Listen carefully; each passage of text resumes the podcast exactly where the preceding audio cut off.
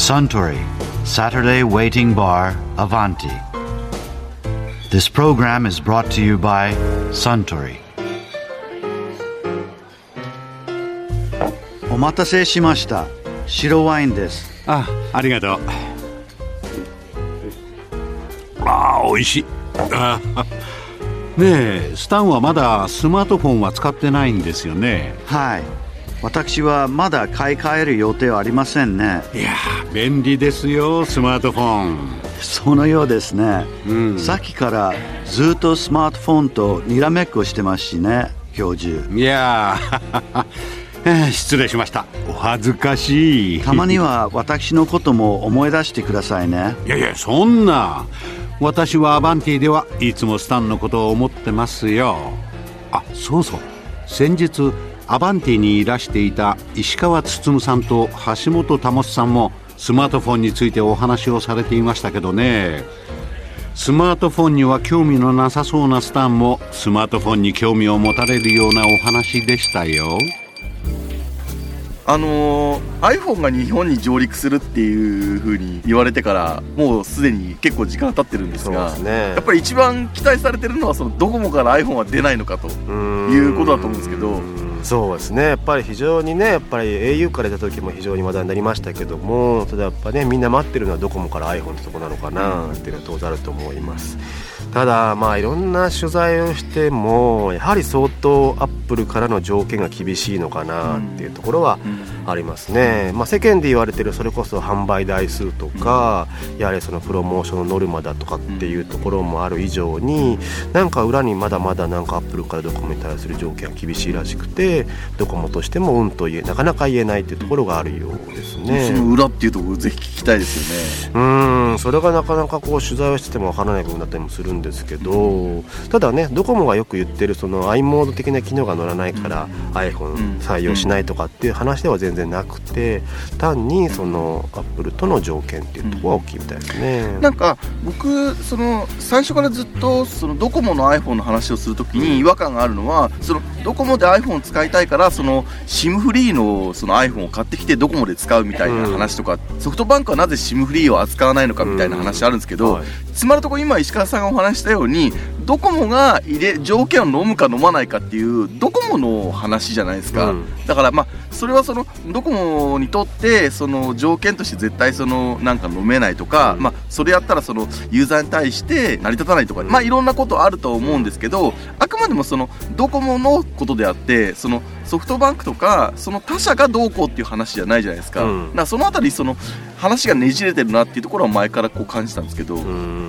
そうですね。まあだからアップルも本気で売りたければ日本でもっと売りたければ、うん。アメリカみたいうん。にその SIM ロックっていう、まあ、携帯電話キャリアを限定したものではなくて、うん。どの携帯電話会社でも使えますよってものをアップルストアで売って、うん。でドコモから SIM カードを買ってきて、うん。契約して、うん。で契約すれば使えますよっていうふうに流れとしてはすればいいんですけど、うん。多分アップルとしてもドコモから何か引き出したいものがきっとあると思っていて。ね。だからソフトバンクからだってその相当いい条件でその、なんだろう取引してるから、うな我々はあの値段でかつあの利用料金でその使えてるわけじゃないですか、だからなんだろう。そこはそのお互いのその条件がすり合わないっていうところですよね、うん。だから、うん、とそれがゆえにそのドコモはどのこのとかみたいな話とかっていうのはなかなかちょっと議論としてねじれてるというか、なんかずれてる感じはありますよね、うん。だ単純にだってアップルはもし iPhone をもっと日本で売りたいんだったらドコモとやれば一番いいわけだし、うんそうそうそう。そうですよね。でその点で言うと多分アップルはいろんなことを考えていろんなキャリそのドコモに対する条件もあるだし KDDI に対する条件もあるしソフトバンクに対する条件それぞれ違っていてそのパワーバランスをうまく利用して日本で iPhone 一生懸命売っていこうっていうなんか相当賢いことをやってるなって気がしますね。まあよく考えられてはいますよね、うん。やっぱりあの iPhone っていうブランド力とっていうところが非常にあるからこそうまく回ってるのかなっていう感じしますね。どうなんでしょう？でも iPhone って仮にじゃあドコモで導入されたとするじゃないですか、iPhone の人ってどれぐらいまでいくっていうふうに睨んでらっしゃいますか？いや相当いくと思いますよ。相当いく結構いく。うん、やっぱりドコモユーザーの中でも、ね、iPhone 欲しいユーザー相当いますし、多分今スマートフォン買ってはみたもののやっぱり iPhone がないからうん。別の Android 買ってるっていう人も少なからずいると思いますし、でも逆にドコモから iPhone 出て iPhone が欲しいよっていう人たちにある程度行き渡っちゃったら、うん。なんか別にその iPhone 必ずしも iPhone じゃなくてもいいっていう人たちも出てくるだろうし、うん。それで言うとどうなんですか？そのそうなった時にやっぱりこう iPhone が結構こうドライブしてこう増えていくような感じなんですか？それとも Android が拮抗するような感じなんですか？それとも Android の方がこう売れるような感じなんですかおそらくドコモで iPhone 出ましたっていうと、まあ、その iPhone ユーザーものすごい、まあ、ドコモで増えますよね、うん。ただ一方でソフトバンクと KDDI はさほどこう iPhone に注力できなくなるのかなっていうとも考えられるわけですよ、うん。キャリアとして差別化する中でじゃあ Android で独立サービスとして差別化しましょうっていうと、うん。意外とうん。その要はソフトバンクと KDDI の iPhone のまあ重要性が下がってくるってことを考えると結構まあその思ったよりも iPhone が売れなくなるっていうところも考えられなくもないのかなと。だからそういうところで考えてもドコモはその何 iPhone を品揃えとして用意してるっていうだけでそのソフトバンク KDDI に対して相当のその牽制になるわけじゃないですか、だからそういう意味ではそこで得られるそのチャーンと、まあ、要はその MNP で入ってくるドコモのそのメリットとあとアップルとの取引でその飲まなきゃいけない条件を天秤にかけたらどうなんですか？僕は別に iPhone 扱った方がドコモ的にはなんかいいんじゃないかっていうふうに思うんですけど。うん、そうですよね。それは全然使った方がいいと思いますよ。そのね、それこそ毎月のそのナンバーポータビリティの数を見ると今7万とか9万とか流出してる中で、まあ全体からするとビビたるもんで別にね。ドコモ全体からすればね5000数百万いるね中からすると毎月それこそ10万弱っていうのはビビたるもんですけどもやっぱりイメージとしてどこも一人負けっていうのもやっぱメディア小指の先からこう血がずっと流れ出てるみたいなそんな感じですよね、うん。だからこれ早く血を止めて、うん。ここはここでそのなんだろう対処した上で他のことすれば、うんね別にもっとドコモが描いてるそのビジネスプランっていうのは自分たちのペースで進められるようになるってことですよね、うんそうですね。うんなのでまあ本来なら早く入れた方がいいんじゃないのっていうところはやっぱり周りのまあ意見が多いのかなって気がしますよね。でまた聞きますけどじゃあなんで入れられないんですか？そうやってその客観的に考えたらポジにこう働くんじゃないかっていうのがまあ割とこう取材とか進めていくとまあそういうところってなんか見えてくるように思うんですよ、うん。それでもやらないやっぱプライドとか。まあそう関連的な話ですいやいや多分どこもなり NTT のプライドだったり守らなきゃいけないものがあったりとかっていうなんだろうね守らなきゃいけないのは。うん。その点で言うとだからやっぱりね今の NTT ドコモにするとやっぱりこう踏み出せない何かあるんでしょうな、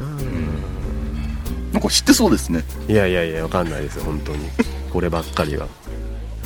あのー、まあ Android と iPhone のこう違いの中でこうよく言われるそのアプリのラインナップの話なんですけど、はい。これまでその Apple はまあその有料のアプリが売れていて Android は無料のアプリばっかりって話あるじゃないですか、はい。あれ最近はこうどうなんですか？いやその流れってのはあんま変わんないのかなってとこと思います。やっぱりアップルが強いのはやはりそのね音楽配信で本当にその会員からクレジットカード番号を抑えてて、ね、聞いたところによると2億世界で2億枚ぐらいの2億人分のカード番号を抑えてるところは、まあ、非常に強いですし、まあ、有料アプリも買いやすいし今まで音楽コンテンツを貸した人からすると、まあ、気軽にアプリを買ってるってとこからするとアプリを作ってるところも、まあ、お金を稼ぎやすいというところがあると思いますね。そうですよね。だからそのデベロッパー向けのイベントで言われるんだけどそのアップルがその開発者向けにやっぱりありていに言うとお金ばらまいてるわけじゃないですか、うん。そのユーザーのその課金のところの代行はアップルがする代わりそこで上がってくるある一定のその量っていうのをそのアプリのそのコミュニティに対して還元していくっていううん。その再分配のモデルっていうのがアップルの方でできてるんで、うん。そこがこう循環していくって話ですよね。で一方アンドロイドは今そういうことってちゃんとこう確立はされてないんで有料アプリは作るんだけれどビジネス的にうん。あんまりその成功したっていうその iPhone のアプリ長者はいるけど Android のアプリ長者ってあんまり聞かないよねうん。みたいなそういうところがその根本的な原因ですよね。そうですね。やっぱり Google のサービスはただっていうところがある中で,、でアプリも自由に作れるっていうところがある中で、なかなかやっぱりその有料アプリ払ってくれるユーザーがいないっていうところも一つありますしそもそも買う時にクレジット番号がまた必要になってきて結構面倒だっていうところもありますしでさらに言うと Android 系って結構そのコピピーが多かったりするじゃないですか、うん、似たようなアプリがすぐ作られて、うん、ちゃんとしたアプリが例えば300円で売ってるんだけど、まあ、パクリアプリがタダで配布されるみたいなことがあったりするので、そうなってくるとちゃんとしたアプリもお金を稼げないっていう状況になるので、その辺のこうエコシステムっていうのはやっ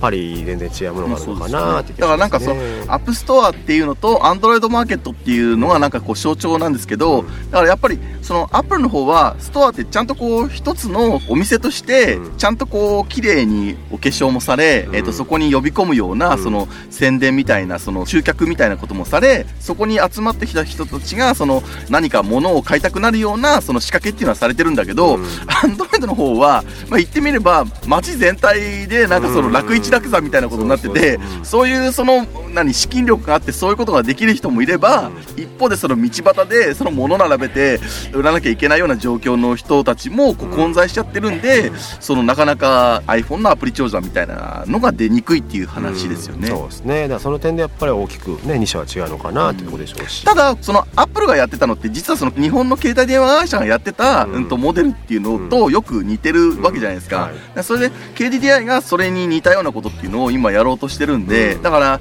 KDDI の中ではそういう循環っていうのは生まれてきそうな感じはありますよね、そうですね。なのでまあここで言うと本当にもう Google はあんまりこうね管理しようときはさらさらないので、日本で言うとドコモ KDDI ソフトバンクがどうそのアプリマーケットをこうちゃんとね分かるようにしていくかっていうところが、まあ、腕の見せ所だったりするでしょうし、ユーザーからするとどれが使いやすいかっていう、それによってその何携帯電話会社ってまあそれぞれね本当にこう日本の会社の中でも数少ないねあれだけこう利益上げてる会社なわけだから、えー、とそれをそのアプリ開発する人たちに還元することで、ねベンチャーが育っていくみたいなことも出るだろうし、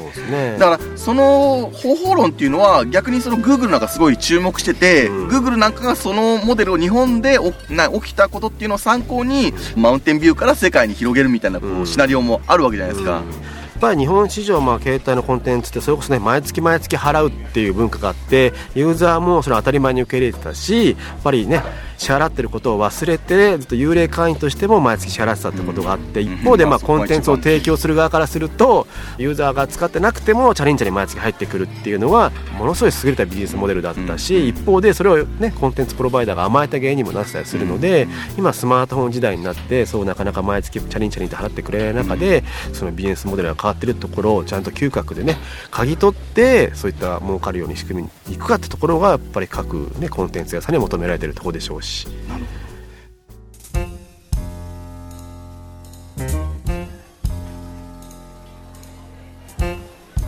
どいや石川進さんと橋本保さんのお話面白かったですね。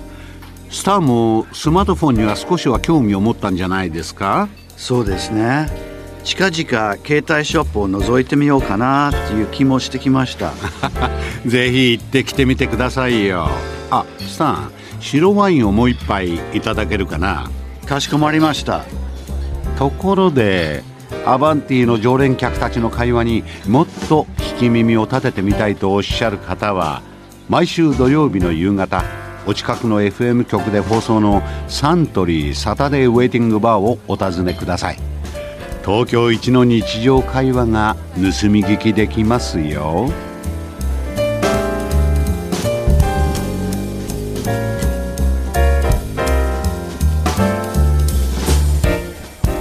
Suntory Saturday Waiting Bar Avanti. This program was brought to you by Suntory.